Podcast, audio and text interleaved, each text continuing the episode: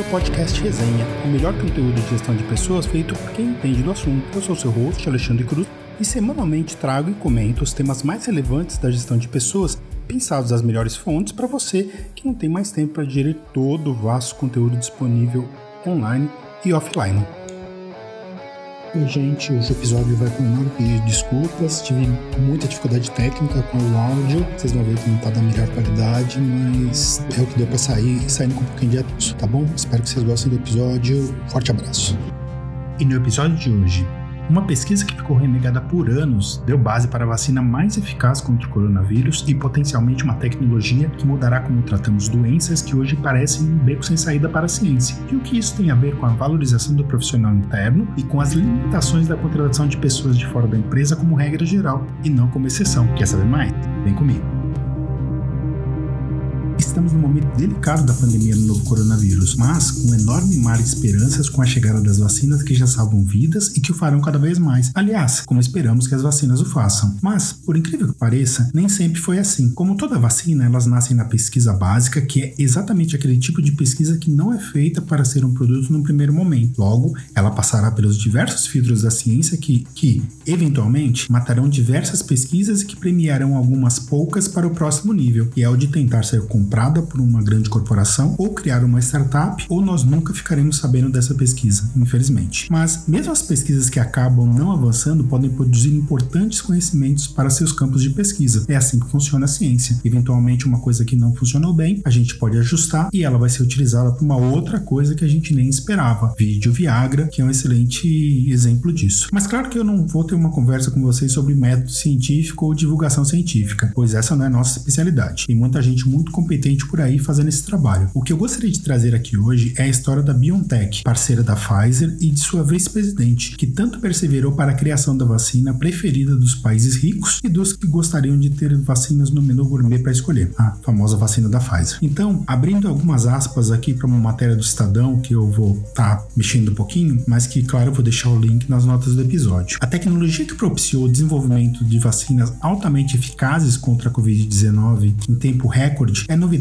para a maioria de nós, leigos, mas já faz parte da vida da bioquímica húngara Katalin Karikó há décadas. A cientista, que hoje é aclamada internacionalmente como uma das pesquisadoras que pavimentaram o caminho para os imunizantes contra o coronavírus, foi, por anos, alvo de descrédito daqueles que achavam que a técnica pesquisada por ela não tinha futuro. Estudiosa do chamado RNA mensageiro, plataforma utilizada nas vacinas da Pfizer, BioNTech e da Moderna, Katalin, hoje com 65 anos, passou a maior parte de sua carreira recebendo recursos de financiamento para os seus projetos. A descoberta do RNA mensageiro data aí da década de 60. Quando ela veio, foi recebida com entusiasmo pela comunidade científica, mas sua possível aplicação em pesquisas com humanos foi perdendo força por dois problemas: sua instabilidade e a toxicidade. Então, apesar dos desafios do uso da tecnologia, Kathleen decidiu migrar da Hungria para os Estados Unidos em 85, na esperança de encontrar um ambiente científico mais propício a seus estudos inovadores. Em seguida, ela foi trabalhar na Universidade da Pensilvânia, mas sua insistência em um tema de pesquisa considerado fracassado por outros colegas da área fez com que ela fosse rebaixada de cargo em 95, o que em geral não seria possível no Brasil, mas que não é tão incomum assim nos Estados Unidos. A legislação permite isso. Geralmente, nesse ponto,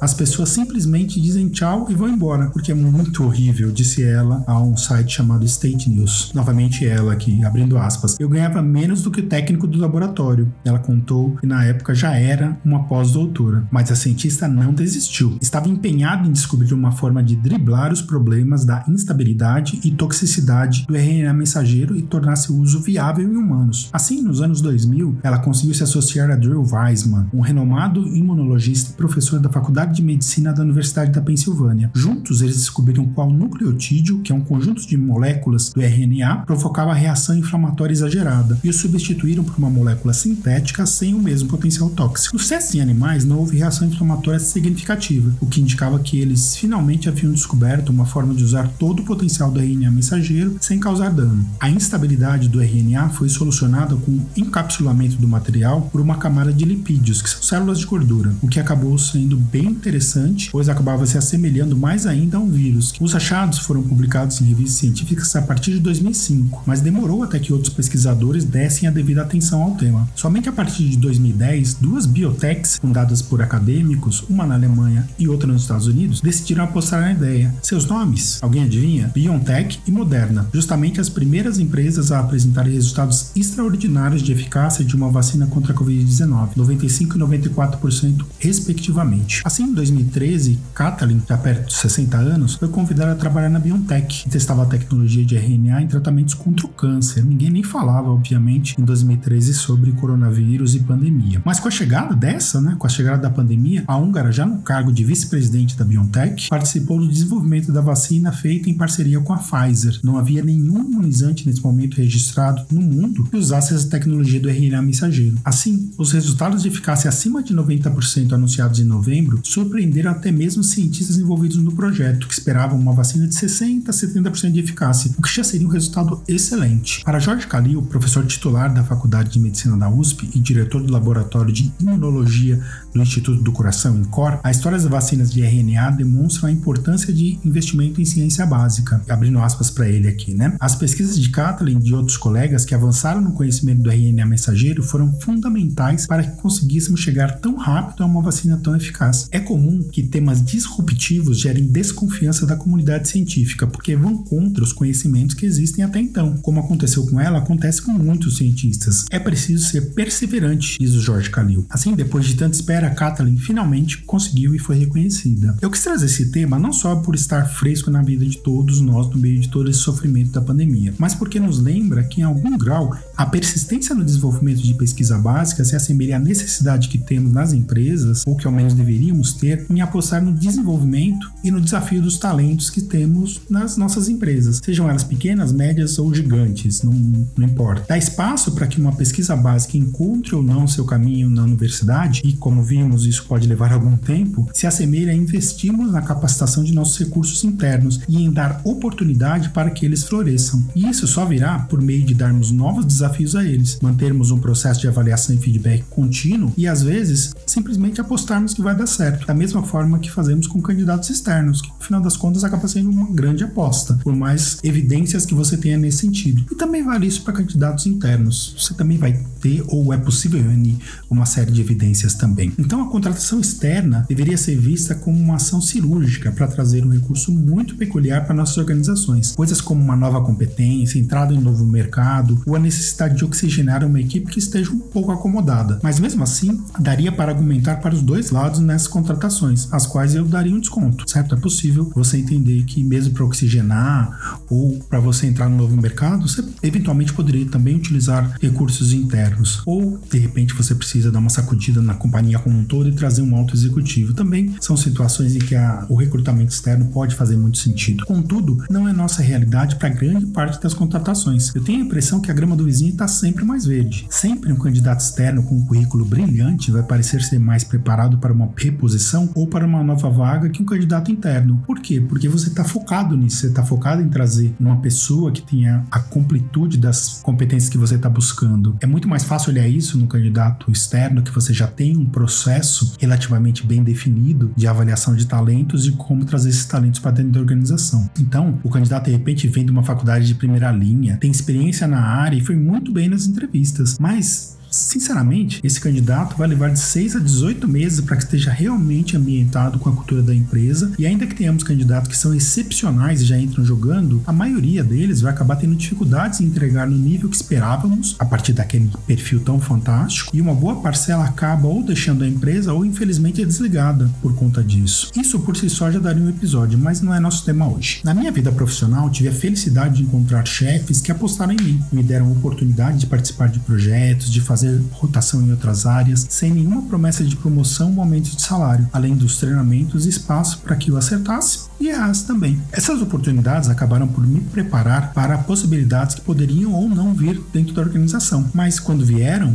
e tive a sorte de que elas vieram, a empresa não precisou buscar um candidato caro no mercado. Ela simplesmente promoveu um recurso interno que já estava mais ou menos preparado, que conhecia a empresa, suas áreas, seus líderes, todas aquelas pequenas coisas que formam o que chamamos de cultura organizacional e isso tudo pagando no início da faixa salarial com um funcionário mega motivado para dar tudo de si por aquela oportunidade. No que eu só encontro paralelo em quando você contrata uma pessoa que estava há algum tempo desempregada. Ela também vem com muita garra e muita vontade de acertar. Se isso ainda não te convenceu, imagine-se na posição de um líder da área de recursos humanos que você seja avaliado pelo sucesso das áreas que você chefia, inclusive das ações todas que você toma, inclusive da contratação de pessoas. Ter mais gente de dentro crescendo e entregando te dará uma visão de um líder nota 10 e assim você vai ser avaliado. E se você ainda não está convencido, não tem problema. Então, novamente, imagine que você é esse líder e agora você vai avaliar os resultados da área de recrutamento e que essa avaliação será dada não somente por você, mas também pelos clientes internos ou, nesse caso, o contratante das posições que foram abertas pela empresa. Note que a pontuação líquida média desse gerente, desse dono da vaga, ela tende a ser dramaticamente maior para as contratações internas do que para candidatos externos, um sentimento que é compartilhado pelas próprias contratações internas, particularmente quando se trata de aumentar a satisfação, engajamento e retenção dos funcionários, todas as métricas críticas de gerenciamento de talentos. Além disso, os candidatos internos têm a vantagem de assumir as suas novas funções já equipados com o tipo de conhecimento institucional que é um conjunto de habilidades cuja importância relativa não pode ser exagerada. Embora raramente justifique a inclusão na maioria das inscrições de cargo, seria difícil conceber qualquer uma das listas de qualificações ou experiências, abre aspas, preferenciais, fecha aspas, anexadas a tantas inscrições de cargos que teriam um impacto tão dramático na continuidade dos negócios ou nos resultados finais do que a experiência direta e a experiência específica sobre a empresa e sua cultura, que as contratações internas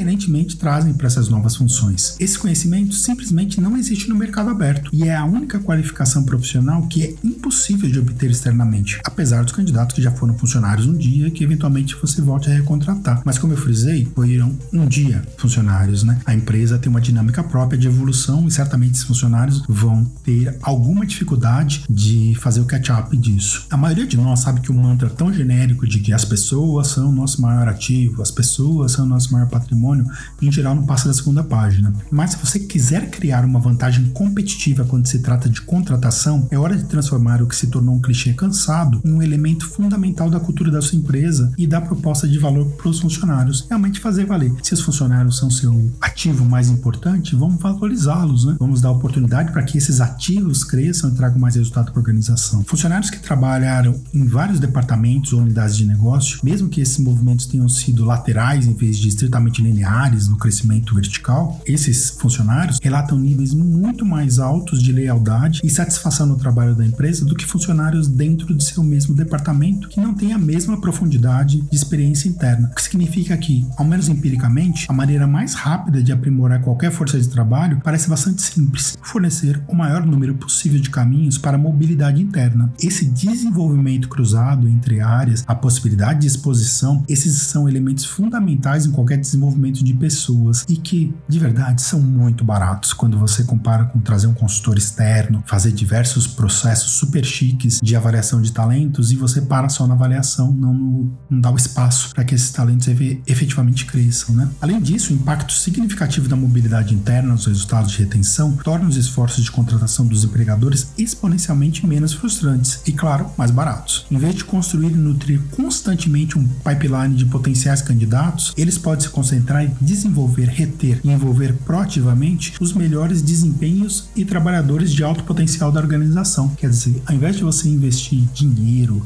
tempo e energia da, da, sua equipe de contratação em desenvolver um pipeline robusto em que você traz milhares de candidatos para uma vaga, achando que esse é um excelente indicador, de fato não é, porque vai te dar mais trabalho para fazer a filtragem e você poderia estar tá investindo esse tempo, esses recursos, essa equipe tão brilhante de contratação, que certamente tem outros skills que você poderia aproveitar, em processos mais robustos de avaliação de desempenho e de potencial, que você pudesse a partir disso programar os movimentos dentro da organização. Isso, claro, não significa que os empregadores precisam interromper completamente o fornecimento externo, a busca de pessoas externas. A mobilidade interna, obviamente, cria a necessidade de preencher as funções existentes com novas contratações. E se você fizer a fila andar, provavelmente essas contratações vão ser no começo da fila. A diferença é que a maioria desses preenchimentos de vaga é muito mais fácil de obter, pois grande parte dos movimentos internos acabam sendo promoções. Isso significa que essas funções vão exigir menos experiência ou requisitos relacionados à posição do que o preenchimento de cargos de nível superior. Então, além de ser mais inteligente, gente, é mais barato. E é claro que organizações que desenvolvem e promovem consistentemente trabalhadores internos como parte integrante da cultura de talentos são muito mais propensas a gerar exponencialmente mais retenção do que aquelas sem uma estratégia de mobilidade de talentos em vigor. Então, por exemplo, a gente pega a área de tecnologia que é uma loucura a retenção das equipes de, de programadores, de, dos mais diversos tipos de tecnologia. Então, essas empresas, como são empresas em geral com rápido crescimento, deveriam aproveitar e fazer a movimentação interna antes da contratação externa. E as pessoas, além de estarem ultra motivadas, elas vão também motivar o resto da equipe, que vê que existe a possibilidade de crescer. Depende só do seu trabalho, do seu suor, do seu esforço e de você investir na sua capacitação, né? Então, a responsabilidade pelo recrutamento interno, ela ganha peso adicional porque passa a ser um centro de resultados quando você entende que isso impacta a movimentação de talentos pela organização e retenção e, e engajamento das pessoas, né? Isso se você já mede a eficiência dos seus processos, gera dados para uma gestão analítica. Então, se você faz uma boa gestão, se você mede, você vai perceber que os resultados são muito mais expressivos do que eventualmente você trazer aquele profissional que tem um currículo brilhante. Existem razões que validam muito trazer um recurso externo, mas não como regra, como exceção. E é claro que essa é uma responsabilidade compartilhada, não estamos falando só que é uma responsabilidade da área de recursos humanos, ela é compartilhada entre o departamento de RH e também entre os gerentes e, e todos os funcionários da organização. O recrutamento interno ele começa com o compromisso de uma organização e uma mentalidade de compartilhamento de talentos, cria oportunidade de desenvolvimento contínuo para os seus funcionários em qualquer função, projeto até em apresentações para níveis superiores. É uma dúvida recorrente, poxa vida, vamos ter recrutamento interno, devemos ou não deixar que o gerente atual saiba que o funcionário está aplicando para uma vaga? Bom, a minha opinião pessoal é que sim, devemos deixar que o gerente saiba, mas não,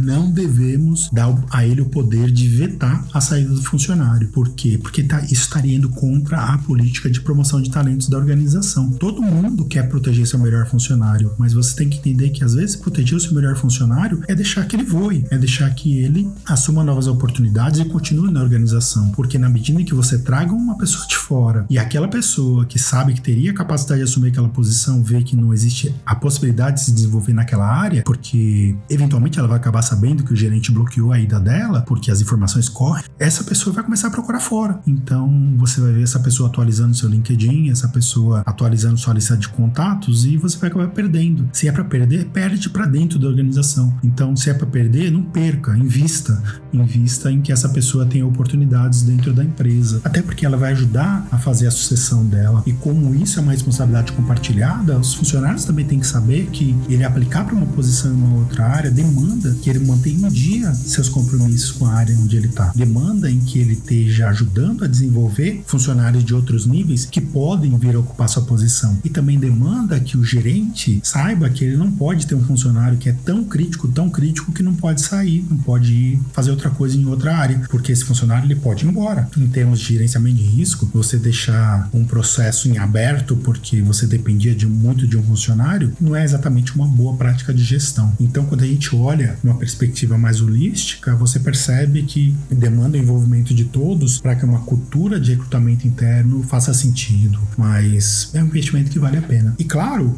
não vamos passar a mão na cabeça dos funcionários, não. Como eu falei, ele tem que reconhecer que a mobilidade acontecerá como parte do trabalho dele na organização. Isso quer dizer que, tanto interna quanto externamente, ele tem que buscar se desenvolver, ele tem que buscar oportunidades em projetos, em apresentações, ele tem que buscar se desenvolver naquelas competências que não estão tão redondas assim e reforçar ainda mais aquelas que ele está indo muito bem, que ele tem feedback positivo, ele tem que procurar pelo feedback. Pelo menos foi assim comigo, eu não posso reclamar da mobilidade de carreira que eu tive nas empresas por onde eu passei. Mas os gerentes também devem ser intencionais sobre a transparência desse modelo, atualizando regularmente a liderança sênior deles sobre os sucessos e desafios que eles estão tendo de contratação. Por quê? Porque isso prepara as expectativas da empresa de modo que elas estejam alinhadas em torno das necessidades versus as ambições individuais das pessoas. Se eu sei que o funcionário quer crescer para a área de finanças, eu preciso ajudá-lo a se desenvolver para isso e eu preciso levar para o meu superior de que a gente tem um funcionário que está sendo desenvolvido para a área de finanças e que eventualmente ele vai acabar saindo. Então isso vai abrir um buraco, a gente já precisa começar a preparar a equipe que vem antes desse funcionário, né, níveis anteriores. Então é, é uma combinação de esforços para que a coisa funcione. O que abre o tema para a gente de planejamento estratégico de pessoas ou planejamento estratégico da força de trabalho. Então, afinal de contas, a gente sabe que nós lutamos cada dia mais por orçamento cada vez mais limitado, seja na parte de orçamento para contratação de pessoas ou orçamento para você ter uma equipe mais reforçada para contratação de pessoas. Então, se você luta todo dia por um orçamentozinho melhor, por ter uma equipe maior, ou se você luta todo dia para retenção dos talentos na sua organização e, e além disso, você nunca sabe quando você vai se deparar com uma Catalin Caricó no meio dos seus processos de recrutamento interno. Ou você acha que as universidades americanas por onde a Catalin passou não ficaram coçando a cabeça quando os resultados de eficácia das vacinas foram divulgados. É isso, gente. Um abraço e até o próximo resenha. Obrigado pela audiência. E não esqueça de assinar o podcast na sua plataforma preferida. Se gostou do conteúdo, dê uma passadinha no Apple Podcasts, Google Podcasts, onde quer que você esteja escutando nesse momento, e deixe suas cinco estrelinhas. Ajuda muito a que o algoritmo apresente o podcast para que outras pessoas também possam conhecê-lo. Muito obrigado e uma excelente semana.